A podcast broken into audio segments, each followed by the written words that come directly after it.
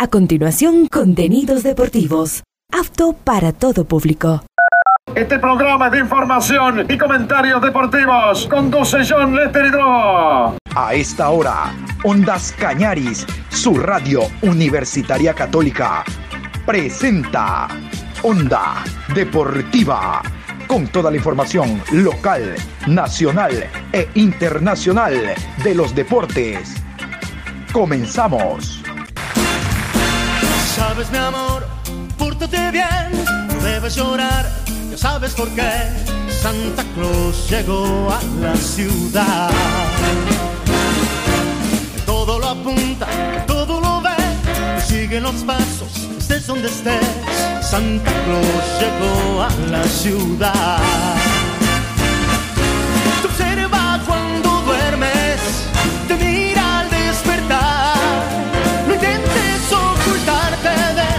siempre te verá. Él sabe de ti, él sabe de mí, él lo sabe todo. Intentes huir, Santa Claus llegó a la ciudad.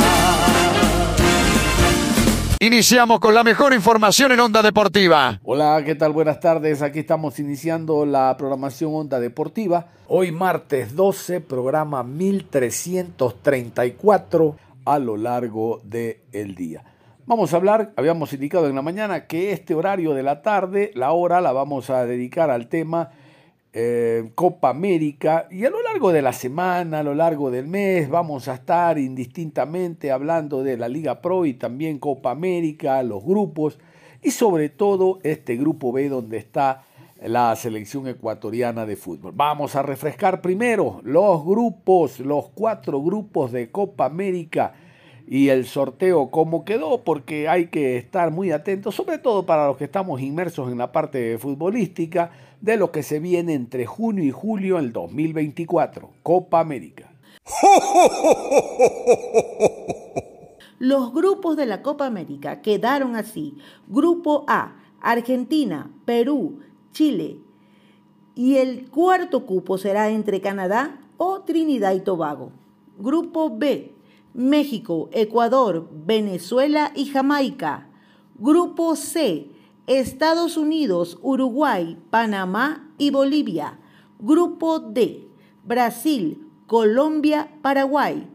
Y el resultante entre Costa Rica y Honduras. Y para hablar de este tema hemos invitado al director técnico ecuatoriano, eh, Octavio Zambrano, que tiene una amplia trayectoria a nivel internacional, incluso dirigiendo la selección de Canadá en su momento, para hablar de el grupo B, donde está Ecuador, los otros grupos y algunos temas inherentes a la Liga Pro. Aquí les dejo la nota con Octavio Zambrano. Un placer, gracias por la invitación. Siempre, siempre es bueno conversar de fútbol, especialmente con personas que saben de fútbol. Y un saludo cordial a la afición que nos escucha, que nos ve, y presto a cualquier, a cualquier inquietud que puedas tener sobre, sobre lo que sucedió hoy eh, en lo que se refiere al sorteo, pues, obviamente, de los grupos de Copa América. Cómo no, muchísimas gracias, profesor. A medida que este, estamos conversando, van a ingresar los compañeros que están cerrando transmisión en sus emisoras, Atalaya, Caravana, Radio Termo y otros colegas también a través de la virtualidad. Quiero preguntarle, profesor, primero, cuál es el análisis que puede hacernos usted en función, primero, como ecuatorianos, hablando de este grupo B, México, Ecuador, Venezuela y Jamaica. ¿Qué opciones nos ve? Bueno, conozco, uh, pues obviamente, todas las elecciones. Eh, eh, creo que la más intrigante para mí en ese momento es Venezuela, porque, porque es una selección que ha demostrado mucho últimamente y, y se encuentra en un lugar envidiable en este momento en las eliminatorias. Uh, creo que Venezuela es un, uno de esos equipos que viene de menos a más y todavía no, no se ha visto su potencial, su full potencial. Entonces, creo que Venezuela es un, es un rival difícil para Ecuador. México y Jamaica, eh, son dos equipos totalmente diferentes porque el equipo mexicano siempre ha sido un equipo eh, con mucha garra, con mucho, um, con buen fútbol, eh, pero no tan fuerte. En cambio, el equipo jamaiquino es un equipo con una fortaleza física extraordinaria. A mí me ha tocado enfrentar a los dos equipos, tanto a, México como a, Venezuela cuando estuve con la selección de Canadá.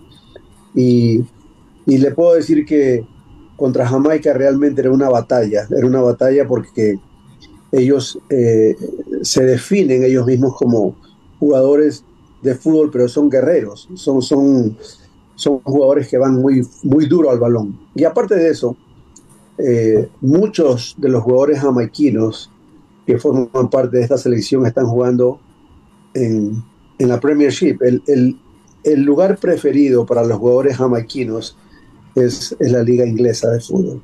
Ah, es decir, es donde ellos eh, van por eh, situaciones migratorias. Muchos jamaiquinos emigró a, a, las islas de Gran Bretaña y y pues obviamente eh, es, un, es, un, es un equipo que tiene una, un, grupo de jugadores muy importantes eh, que están jugando un altísimo nivel, en el primer nivel. ¿no? Um, entonces, es un grupo interesantísimo para Ecuador, eh, porque es muy diverso.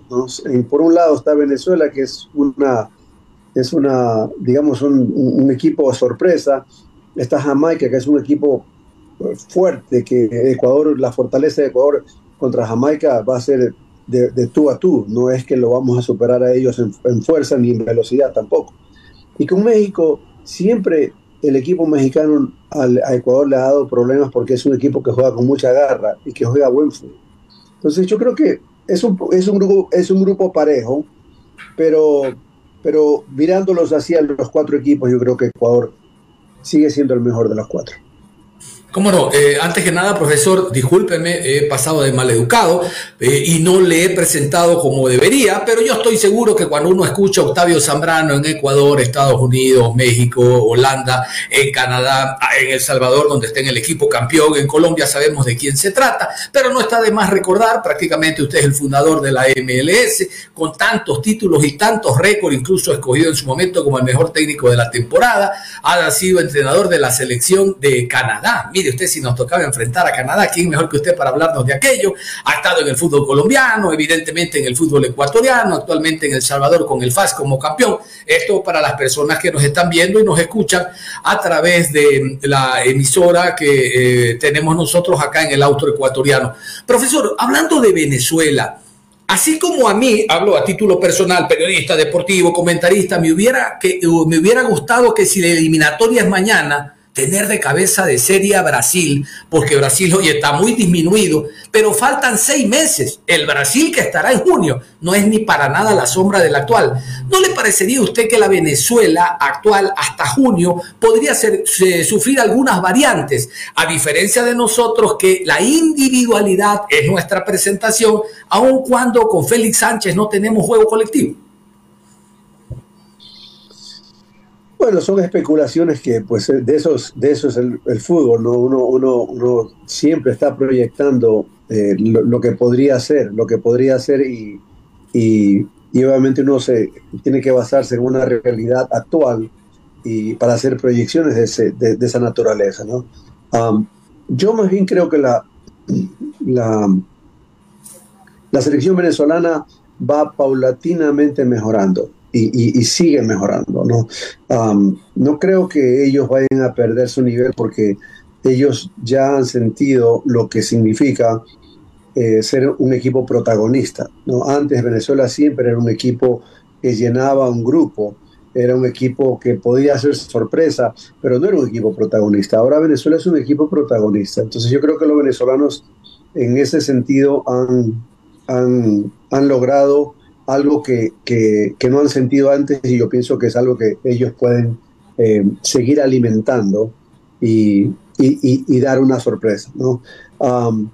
Ecuador, eh, Ecuador no va a cambiar mucho porque Ecuador, la, impronta de Ecuador es una impronta que viene del, del, Mundial pasado. O sea, es un grupo que si bien es cierto, ha variado, en técnico, ha variado en, en ciertos jugadores, en planteamiento, segurísimo que ha variado, pero ya los jugadores tienen, tienen, ese, tienen ese bagaje de haber, de haber participado en un mundial, de haber sido partícipes de, de una gesta importantísima, entonces creo que a nosotros nos va a ir bien en ese sentido. Como no, en los otros grupos vamos a hablar de manera global, pero nos estamos deteniendo en este, en el B, porque está la selección ecuatoriana. Para finalizar el tema Venezuela, entonces dentro de este, este análisis que usted hace de que la selección llanera va a seguir eh, progresando, va a seguir evolucionando, le damos un porcentaje mayor a Batista, a los jugadores o 50-50 porque los jugadores venezolanos también actúan en eh, ligas a nivel internacional. Sí, yo creo que ahora la mayoría de los equipos que son que son sudamericanos, o sea, la mayoría de los equipos sudamericanos que son protagonistas, la mayoría de sus jugadores están fuera del país. Esa es la realidad.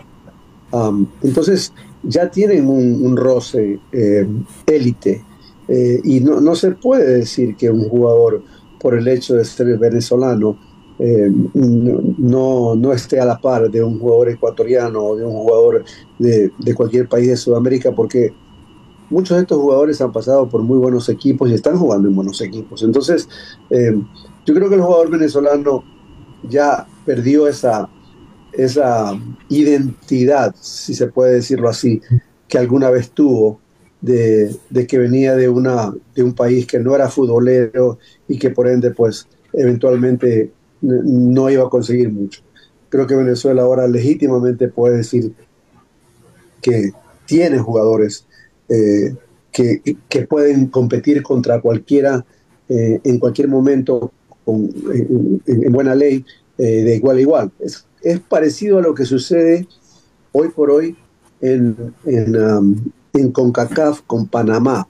Panamá también siempre fue un equipo que la gente veía, bueno, panameño eh, beisbolista, panameño basquetbolista, panameño voleibolista, pero nunca futbolista. Entonces, ah, pero ahora la selección panameña y los jugadores que juegan para la selección panameña están demostrando que en Panamá hay un, calibre de fútbol muy, muy bueno. Ah, y aunque la liga de ellos no es, no es eh, realmente tan competitiva, ciertamente no competitiva como como la Liga Mexicana, como la Liga Costarricense, em, eh, inclusive la salvadoreña. Ah, cuando el equipo panameño juega contra cualquiera de esos equipos, cualquiera puede ganar. O sea, porque estos jugadores panameños están jugando, obviamente, a nivel, a nivel del primer mundo. Sí, sí, sí, fuimos testigos en la sub-17 recientemente contra, en Indonesia contra la selección panameña. Profe, y hablando de Jamaica, usted que lo enfrentó, a ver, eh, priorizan ellos el tema físico, la velocidad, son musculares con la técnica que adquieren en la, en la Premier League, que usted me decía, donde ellos actúan. ¿Cómo, ¿Cómo lo podríamos analizar? Reitero, tomando en cuenta que usted los ha enfrentado y conoce muy bien esa liga es, es un equipo que combina la, la fuerza con la velocidad. Uh, yo recuerdo eh, cuando los enfrentamos a ellos en cuartos de final, en, en Copa Oro, eh, nosotros teníamos a Alfonso Davis, que era la estrella en ese momento, muchacho joven, 15, 16 años, eh, lo debutamos en esa, en esa copa, y, y, él era en realidad un jugador que venía pues era, era, era la, la sorpresa y la estrella de esa, de esa copa. Pues yo le puedo decir que usted que en los primeros en los primeros 10 minutos del partido que jugamos contra Jamaica, el, el árbitro debió haber expulsado a los jugadores, eh, por lo menos a uno o dos jugadores de Jamaica, porque vinieron a darle a Alfonso, muchacho joven, que recién se estaba mostrando al mundo, pero con todo y con la fuerza, una fuerza descomunal. Entonces, son equipos que tienen esa, esa, esa manera de jugar. No solamente son veloces, son jugadores, jugadores jamaiquinos también técnicamente es muy bueno, muy bien dotado. El problema de los, de los equipos centroamericanos y especialmente de los equipos isleños, estoy hablando Trinidad, Tobago, Jamaica, bueno, Cuba, todo, todo lo que es el Caribe, es que tácticamente siempre han tenido problemas. Es decir, cuando es hora de, de, formar el bloque, el bloque profundo, el bloque medio, o salir a presionar, o, o cuando esperar, cuando jugar con la ansiedad del rival, ese tipo de cosas ellos en realidad no lo, no, no, no lo tienen bien, eh, no, se han formado de esa manera, ¿no? Eh, en cierta manera son como los equipos africanos también en ese sentido, ¿no? Ese, ese es el tema con ellos, pero digamos, físicamente, técnicamente, de igual a igual son jugadores muy, muy buenos, muy bien dotados.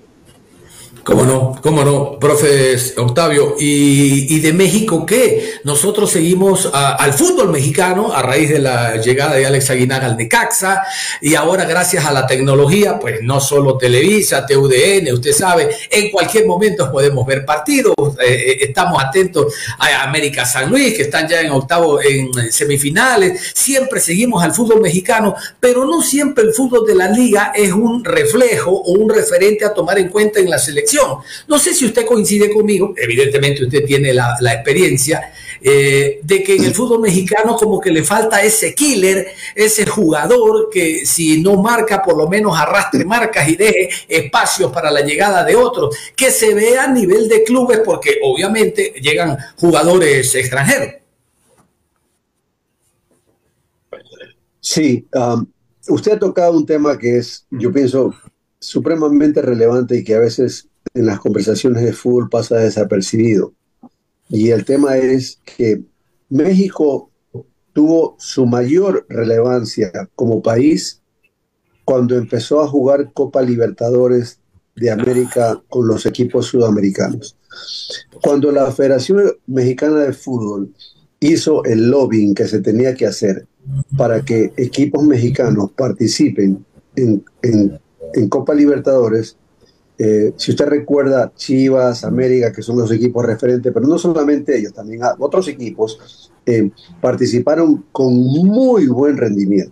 Se midieron de igual a igual en la bombonera, en el Maracaná, eh, se midieron con nosotros, nos ganaron, etcétera, etcétera. O sea, equipos mexicanos de muy buen pie.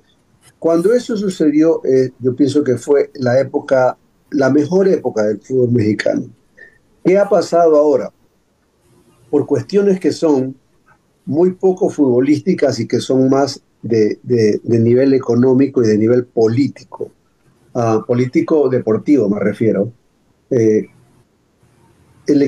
la, Liga Mexicana de Fútbol suspendió el descenso, o sea, el ascenso y el descenso, es decir, los equipos de la primera división ya no descendieron. Esto, esto ha pasado por los últimos cinco, seis años, siete años ya.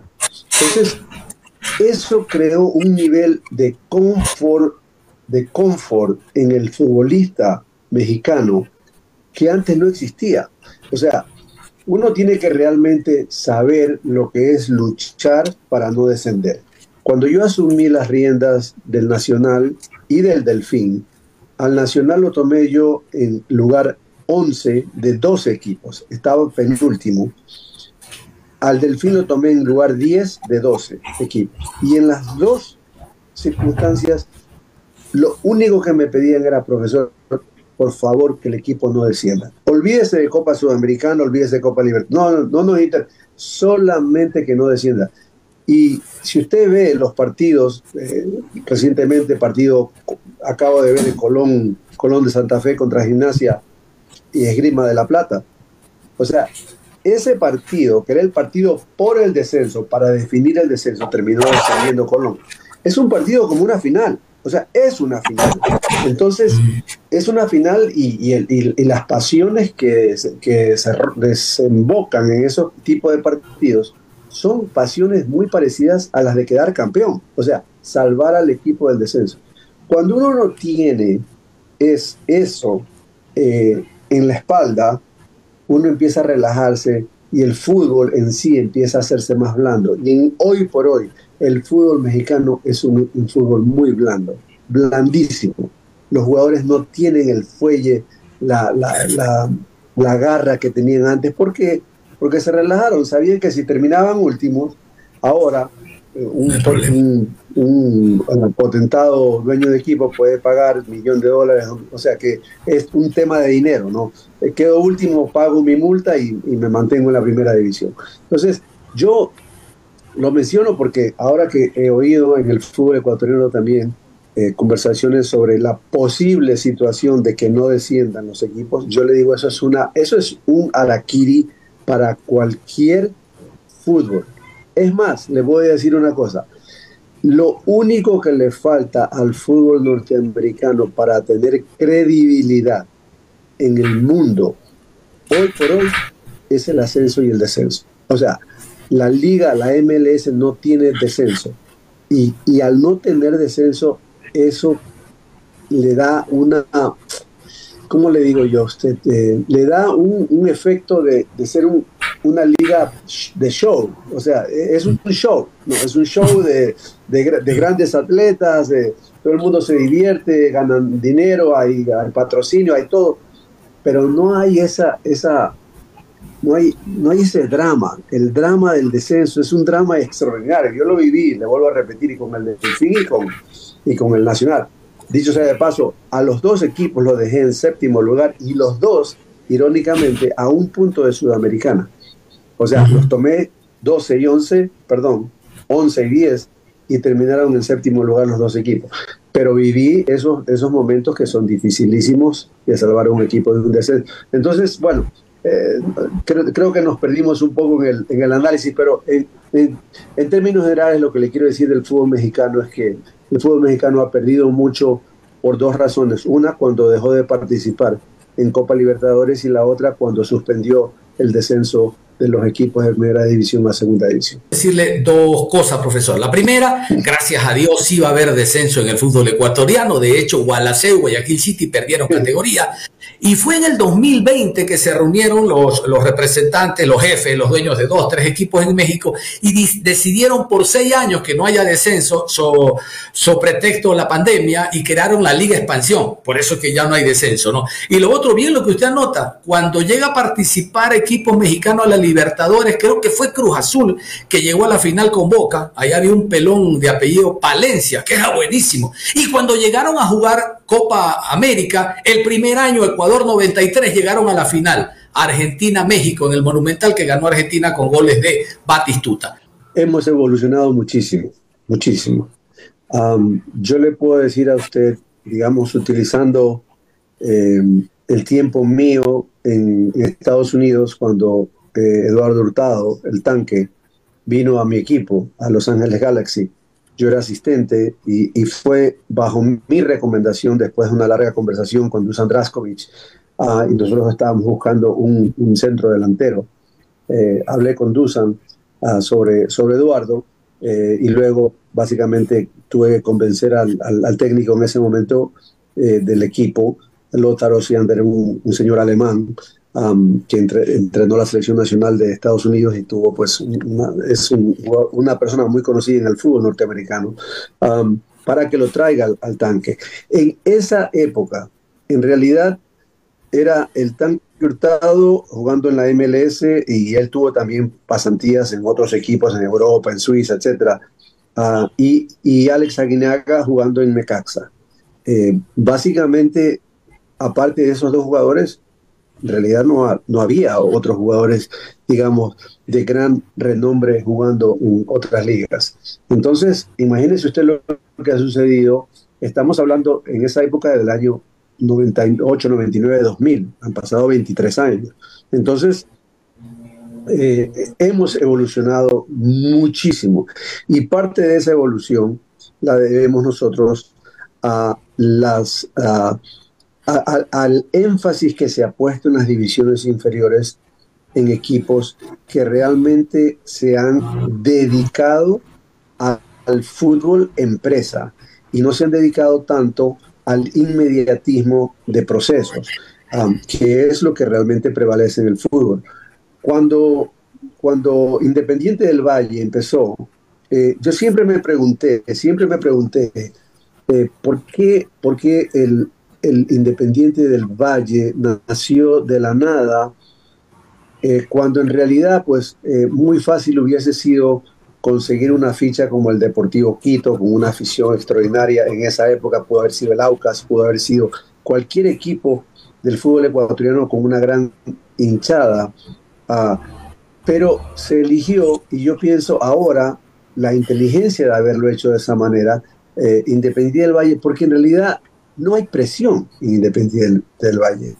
Realmente se puede llevar a cabo un proceso, gane, pierda o empate, Independiente del Valle siempre va a apegarse a su idea de que no es tan importante ganar un partido, ganar otro partido. Ahora sí lo es, porque ahora las expectativas, o sea, ellos mismos se crearon un, estándar eh, que ahora otras personas quisieran igualar. Pero como ellos empezaron, empezaron básicamente de la nada, eh, eh, trabajando en las bases, eh, construyendo un, un, complejo de primerísimo nivel.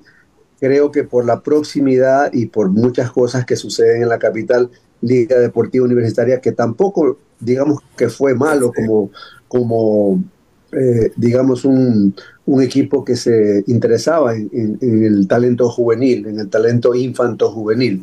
Um, eh, eh, también ha adquirido parte de esa identidad y yo creo que no es, no es una, una sorpresa que estos son los dos equipos prominentes en el fútbol, en el fútbol ecuatoriano.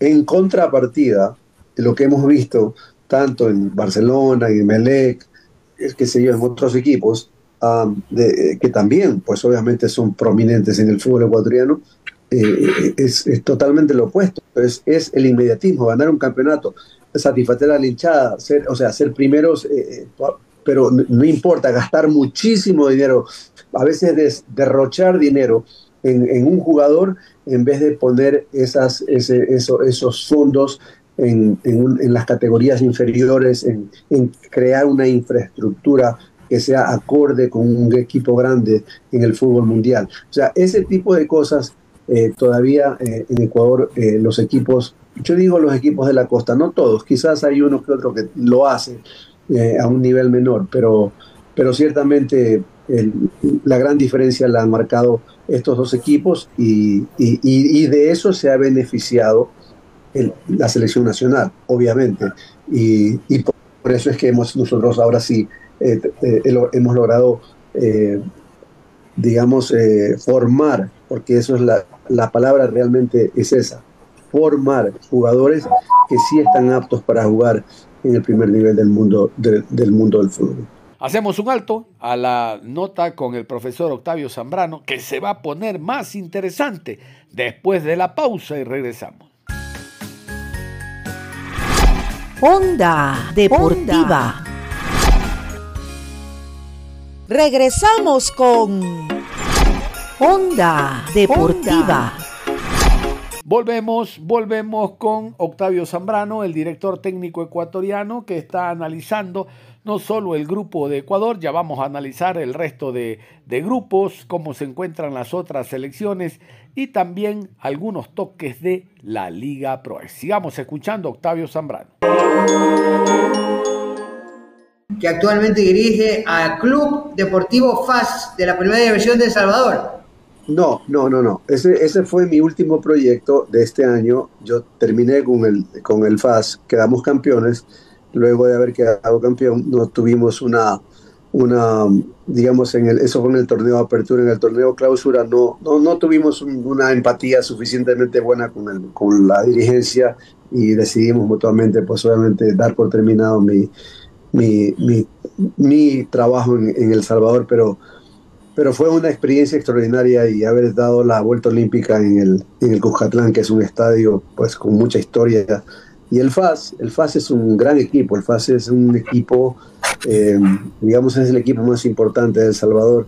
El Mágico González, un, extraordinario jugador a nivel mundial, proviene de, este, de, este, de este club. Ah, yo creo que es, es lo que realmente lo llevó a la fama al, Club Deportivo FAS es, el, Mágico González. Y es el, llamado Rey de Copas porque es el que más copas ha ganado. Yo tuve la suerte de darles a ellos la Copa número 19. Ese fue mi último proyecto, pero en este momento no, no, no, no estoy con ellos.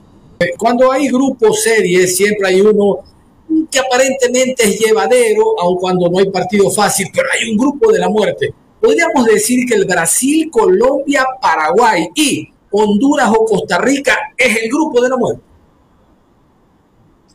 O sea, digamos que por si uno si uno toma eh, digamos a los a los dos equipos primeros que son Brasil y Colombia, ah, uno está hablando de dos equipos muy fuertes los dos. Ah, Paraguay, aún siendo un equipo que no está en su mejor momento, siempre ha sido un equipo, eh, obviamente, que, que, que, pelea, pelea, pelea y es difícil, es difícil vencer a los paraguayos, siempre ha sido difícil vencerlos. Ah, y el, cuarto eh, eh, grupo está entre Honduras y Costa Rica. Ahora, cuando nosotros hablamos del fútbol de CONCACAF, que conozco muy bien, está México, eh, está México, Estados Unidos y ahora Canadá. Siempre era México y Estados Unidos, Estados Unidos, México y luego pues Canadá. Pero en realidad, en realidad, Costa Rica es parte de ese grupo, porque Costa Rica siempre, siempre clasificó a mundiales y siempre lo hizo eh, de una buena manera, tuvo una buena performance. Entonces, Honduras o Costa Rica, los dos son equipos muy fuertes también. Entonces, digamos que en, en términos de calidad futbolística, digamos, donde los cuatro equipos son cuatro equipos fuertes, se podría decir que ese es un, ese es un grupo difícil. Yo no diría que es el grupo de la muerte porque en el otro equipo, en el otro grupo que está Argentina, Perú, Chile, también estamos hablando de tres equipos sudamericanos de muy buen nivel. Ah, y si le añadimos a Canadá, porque pienso yo que pues está entre Canadá y Trinidad Tobago, pero si es Canadá, les puedo decir a ustedes sin lugar a dudas, porque la base de ese equipo que jugó la última Copa Mundial fue mi equipo.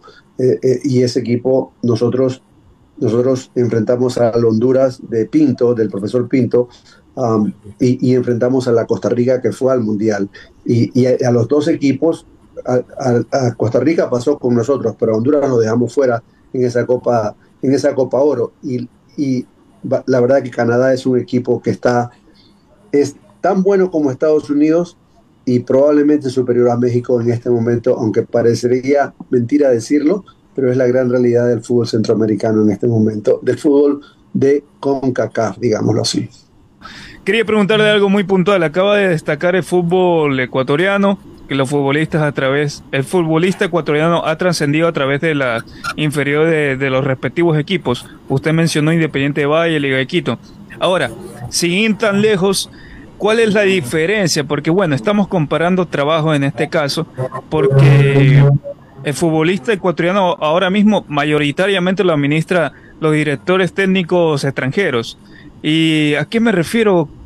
¿A dónde va la dirección a mi pregunta? Es que los nueve cupos internacionales que hay en la Liga Pro actualmente son ocupados prácticamente por directores técnicos extranjeros. Juan Carlos León se quedó en el, en el puesto 10 a casi competir en Copa Sudamericana pero también hay una tónica aquí, y es que los descensos se dieron con dos directores técnicos ecuatorianos, uno en el caso de Guayaquil City, que es Paul Gavilanes, otro en el caso de Gualanceo, que si bien a mitad ya lo tomó Fabián Frías, técnico argentino, gran parte de, de, ese descenso lo fue ocasionado por Leo Vanegas. El caso es ese. ¿Qué tanto es la diferencia entre la, cultura, las creencias, el conocimiento de un, de un director técnico extranjero y un director técnico ecuatoriano, que no hace que puedan escalar a mayores puestos en la Liga Pro, profe. Bueno, ciertamente es una percepción de la dirigencia ecuatoriana de los diferentes clubes. O sea, eh, o sea, si yo, y se lo digo con mucha, sin un ápice de arrogancia y con mucha modestia, si usted compara el currículum mío Ah, con cualquiera de los técnicos, de, o sea, digamos, esto no es de, nacionalidades en sí, no, es, es esto es de, capacidades, pero sí pienso que en la, la mayor parte de la dirigencia de los equipos ecuatorianos, eh, sobre todo los equipos que son más, más con más poder adquisitivo, donde se realmente se pueden llevar a cabo procesos importantes, hay hay una percepción de que el futbolista ecuatoriano eh, no, no tiene eh, la capacidad para, para, para entrenar equipos grandes. Y entonces, eh, cuando uno asume eso como una realidad, ¿no? Y digamos que las personas que hacen, esa- que hacen esas decisiones o toman esas decisiones lo, lo dan por hecho y están convencidos de ello. Entonces, obviamente, eso eh, Liga, Barcelona, Emelec, eh, puede ser ahora eh, Independiente del Valle, digamos que podría ser Aucas también en ese, en ese grupo. Es- entonces, ya inmediatamente esos, esos equipos no van a buscar un técnico ecuatoriano. Entonces, lo que queda básicamente son los equipos de, media tabla para abajo. ¿no? Puede cambiar, pues obviamente, porque, porque, porque el, el, eh, eh, en el fútbol también se da eso de que un, equipo pues, que está eh, no es un equipo protagonista, protagonista, termina estando en los primeros lugares. Pero, pero en realidad esas, esas, esas ah, posiciones que son de media tabla para abajo son las que le quedan al, al futbolista, al, técnico ecuatoriano. Entonces, obviamente, si alguien va a descender, va a descender un técnico ecuatoriano, porque, eh, digamos, esos son los equipos que le quedan al técnico ecuatoriano. O sea, sería muy distinto si usted eh, hablaría, por ejemplo, de Vélez, eh, digámoslo así, el profesor, me refiero, eh, Vélez en, Liga, el Pechón en Barcelona, eh, Gavilanes en Emelec, o sea, y, y es, y, estos, y estos técnicos en los equipos Gualaceo, es otra dinámica, ¿no? Entonces ahí sí veríamos quién realmente desciende, porque mucho de esto realmente tiene que ver con la con el poder adquisitivo de los de los de los de los equipos. Cuando eh, le doy una, una anécdota muy, o sea, puntual de eso, ¿no?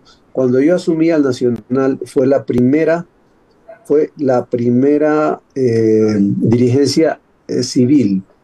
Antes habían estado los militares eh, como, como a cargo ¿no? del, del- equipo y existía esa ley que el, que el presidente Correa derogó, que los, que los militares tenían que dar un aporte al equipo del Club Deportivo Nacional. Entonces, ¿qué pasaba?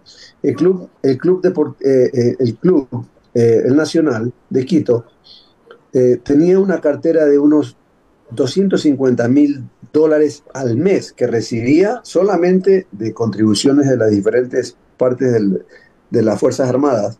Entonces, se podía pagar una nómina, o sea, el mejor jugador ecuatoriano gravitaba hacia el Nacional. Cuando yo tomé a cargo el Nacional, no había absolutamente nada de eso, cero. ¿entiendes? Entonces, ¿qué pasa? Todos los jugadores, los mejores jugadores nacionales terminaban en, en- Liga, en Barcelona, en Emelec. Entonces, al Nacional de Quito le quedaba realmente lo que no contrataba nadie.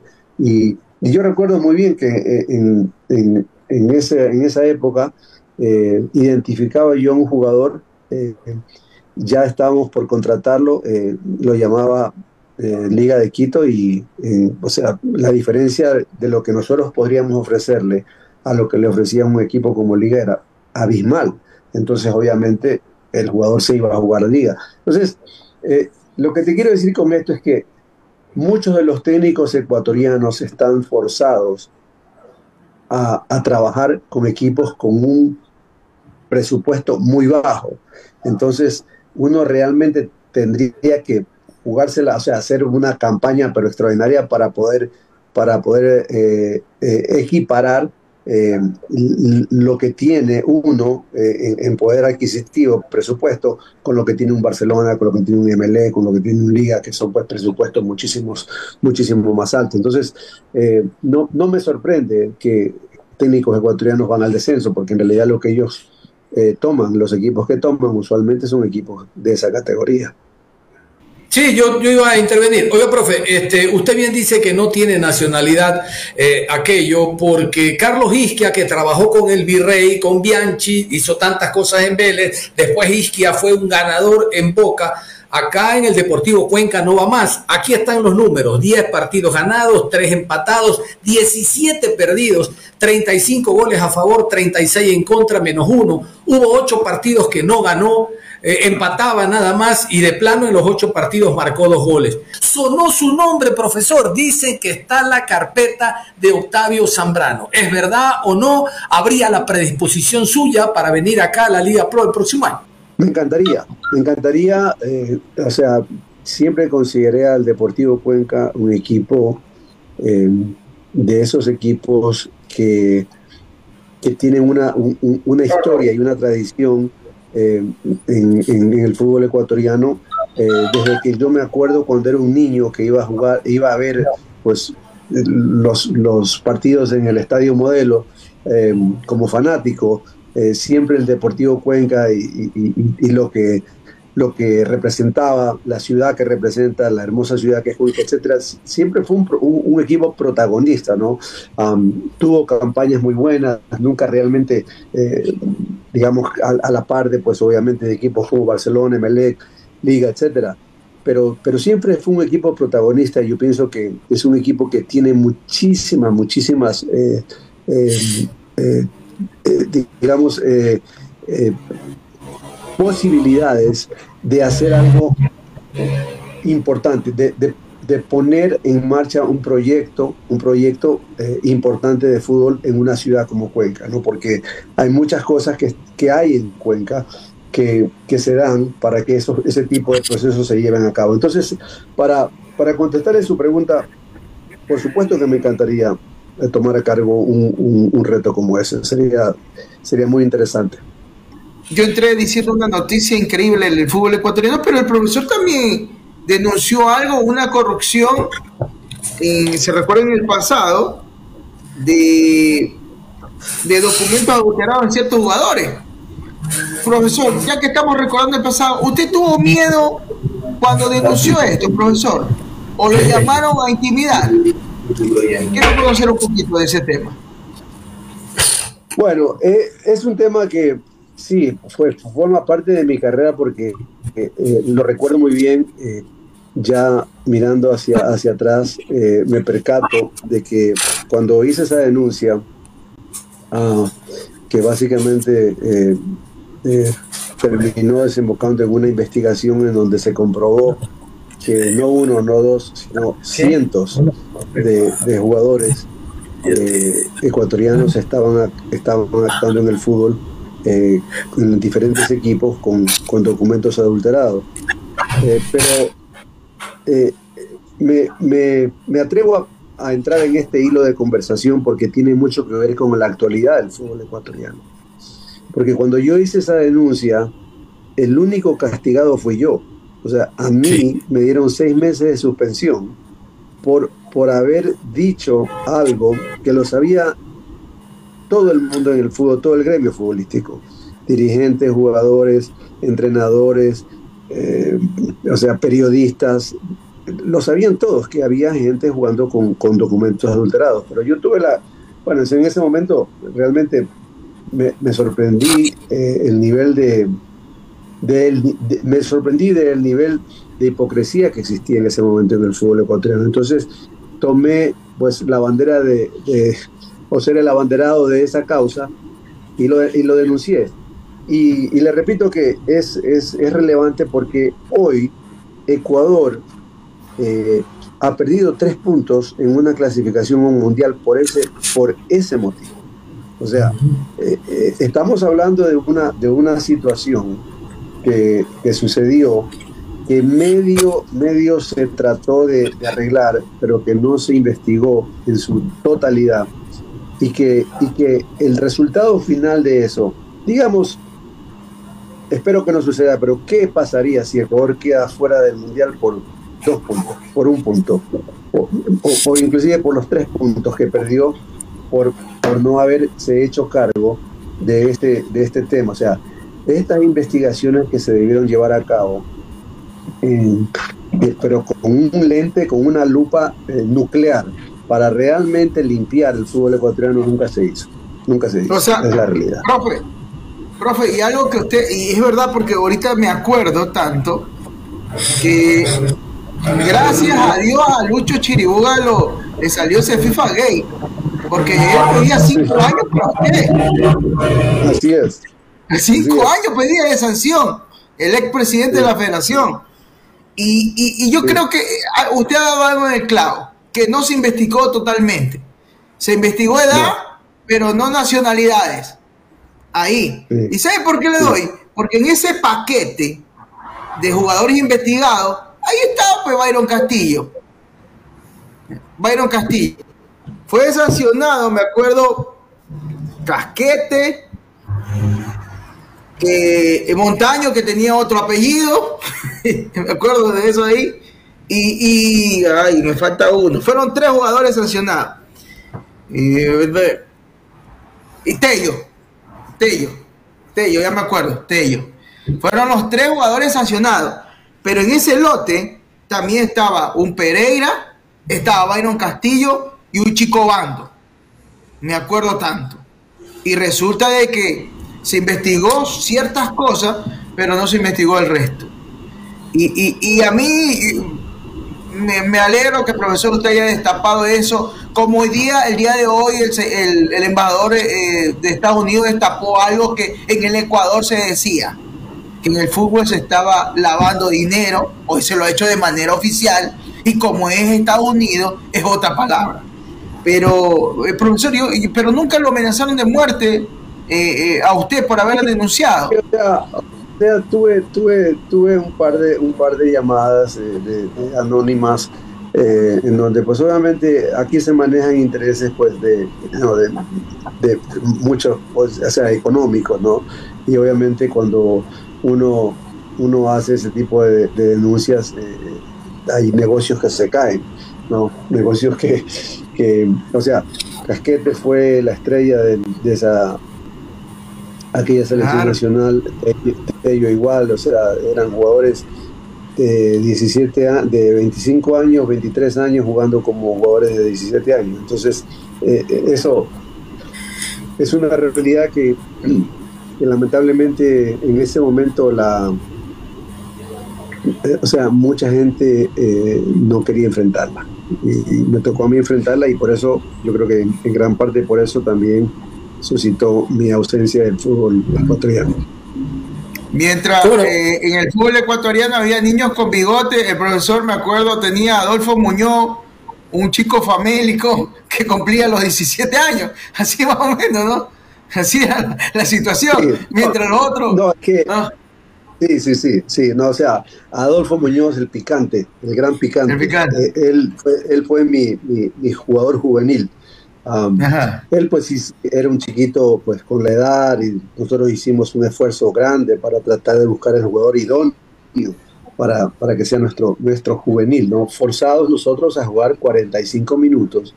En esa época era la regla. Claro, 45 claro, minutos con el, con el juvenil. Entonces, cuando uno juega con, o sea, cuando uno juega con las reglas del jue- de juego, pero los demás no juegan con las mismas reglas de juego, entonces obviamente se torna en una situación que al menos para mí era inmanejable.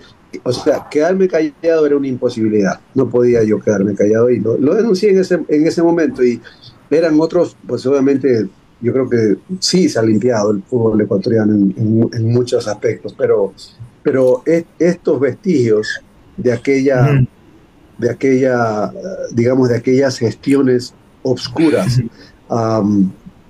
eh, de aquellas gestiones, eh, eh, digamos, eh, eh, muy, muy, ah, muy intrigantes del fútbol ecuatoriano, eh, todavía, todavía, todavía reverberan y, y han reverberado al punto que, pues obviamente nosotros ahora estamos con tres puntos menos en una eliminatoria para un mundial. una chiquita más, una chiquita, una chiquita más para. Eh, y, y, profesor, y usted incomodó a tres clubes en aquel entonces. Y me acuerdo tanto que fue a Liga, a Independiente y al mismo Barcelona. Usted con su denuncia incomodó a esos tres clubes. Y, no sé si ya se le ha aplazado la memoria a los nuevos dirigentes de estos clubes para contratarlo. Bueno, a uno no, porque sigue dirigiendo con éxito a un club. Pero no sé, fueron a tres clubes, Independiente, Liga y Barcelona. Usted incomodó con su denuncia. No, más, más, porque en realidad cuando después de eso, cuando ya pues demas- mucha gente, muchos periodistas, en realidad se, se- ya, ya, pues era inevitable que ellos tomen la causa como eh, usted lo ha dicho, cuando cuando yo hice esa denuncia, eh, Luis Chiriboga salió en, en televisión diciendo que me iban a sancionar por cinco años, a menos que yo tenga pruebas, que cómo me atrevía yo a decir algo así. Pero ¿qué Claro. sucedió? Menos de 10 días, FIFA Gate.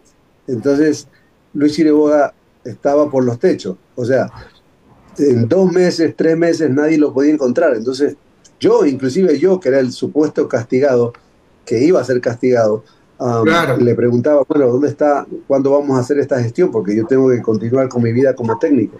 Um, pero nadie lo encontraba, nadie sabía dónde estaba. Y finalmente un señor de la torre fue quien me dijo, Octavio, te vamos a suspender por seis meses. Entonces le dije, bueno, si eso es lo que es, pues eso será. Eh, no, pero, pero es, es muy, muy... eh, o sea, usted dice se han sancionado jugadores, sí, es verdad, pero digamos, de las personas que estaban atrás de todo, esta, de, todo este entramado, ¿no? La única persona, otro que un jugador sancionado fui yo. Y le quiero preguntar, profe, porque muchas veces se responsabiliza al jugador, incluso a veces se llega a responsabilizar a la familia del jugador. Pero le pregunto, profe, y perdón el término que voy a utilizar, pero el dirigente hasta qué punto se hace el pendejo? Porque estas, estas decisiones son más dirigenciales. Dejémonos de, saquémonos las caretas de una vez. Porque el jugador no es que, no es que decide, ah, yo voy a ser estrella y yo quiero ser, eh, quiero ir a una sub 17 y voy a, voy a falsificar mi documento. Porque, profe, usted sabe que en nuestro fútbol, el jugador ecuatoriano a duras penas, y a esas edades, a duras penas se sabe su número de cédula, ¿y qué va a saber de, de- falsificación de documentos? ¿Hasta dónde el dirigente se hace el pendejo? ¿Hasta dónde está involucrado el dirigente? Y los representantes de jugadores, que son los que también tienen que ver mucho en esto, estimado profesor. Hay, hay muchos actores eh, en, en el fútbol. Eh, eh, no solamente somos los técnicos, los jugadores, eh, dirigentes, siempre. Hay, hay mucha gente involucrada en el fútbol. Um, entre ellos están los padres de familia o lo- la- las familias que están atrás del jugador o alrededor del jugador. No siempre es el padre, la madre, a veces es un tío, un primo, etcétera. Pero pero ciertamente hay, hay un núcleo familiar, ¿no? Y, y si ellos, si, si ellos, eh, a sabiendas de que hay un, un, digamos, una malversación de documentos en, en, en, en ese, en esa persona, ya pues pasan a ser los primeros cómplices ¿no? de, de un, de un entramado. Ahora, eh, eso en sí, como tal, eh, pues obviamente no, no pasa a mayores, porque para eso se necesita pasar al próximo, al próximo paso. ¿Cuál es el próximo paso? Obviamente que una persona vinculada a un club, de alguna manera, logre hacer que este jugador eh, eh, entre en, un proceso futbolístico legítimo, entre comillas, aún sabiendo que es, obviamente pues que sus documentos no, no, no eran o no son eh, eh, digamos, eh, auténticos. Entonces, eh, eh, ese es el segundo actor en, este, en este entramado, ¿no? Lu- luego viene, pues, obviamente, el dirigente que lo acoge, que me imagino muchos dirán, pues, no, yo no sabía nada de eso ahí, pe- pero usted lo ha dicho, ¿no? Es, es una cosa, gran jugador, tiene los papeles, es- inclusive ahora, ahora yo oigo, oigo, leo, que, mucha gente defiende la gestión de Byron Castillo y que deberían decir y que dicen que eh, en realidad fue injustamente injustamente que Ecuador fue injustamente sancionado porque Byron tenía la cédula ecuatoriana y que eso es lo único que cuenta y que eso, o sea, es como legitimizar algo a sabiendas de que es ilegítimo, solamente porque, porque un juez o una jueza decidió en algún momento decirle tú eres eh, ecuatoriano, o sea, el registro civil, etcétera. Yo le puedo decir que mi investigación, cuando estuve en ese, metido en ese tema, yo me, quedé sorprendido del nivel de, de, digamos, de corrupción a, esos niveles de institu- institucionalidad ecuatoriana.